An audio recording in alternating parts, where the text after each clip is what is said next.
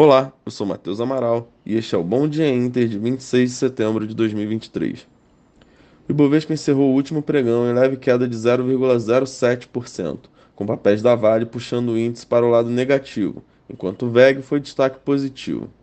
Em Wall Street, bolsas fecharam no azul com o avanço dos setores de energia e big techs. O dólar fechou o dia em alta de 0,7%, enquanto o índice DXY avançou 0,3%. Para hoje, na agenda doméstica, teremos a ata do Copom IPCA 15, enquanto lá fora a agenda está vazia.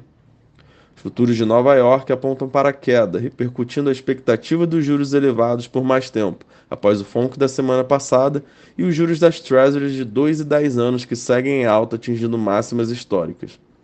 Para complementar o clima de aversão ao risco, o mercado fica de olho no impasse do orçamento do governo americano, que parece ter caminhos distintos na Câmara e no Senado, faltando apenas cinco dias para o fim do prazo.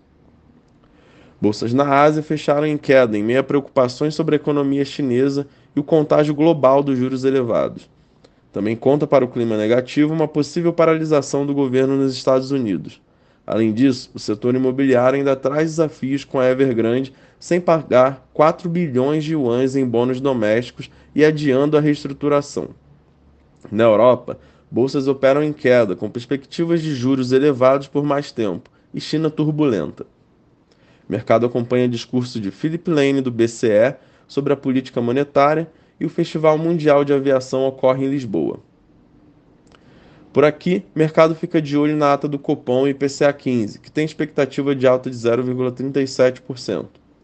Além de acompanhar falas do diretor da política monetária do Bacen, Gabriel Galípolo, em evento em São Paulo.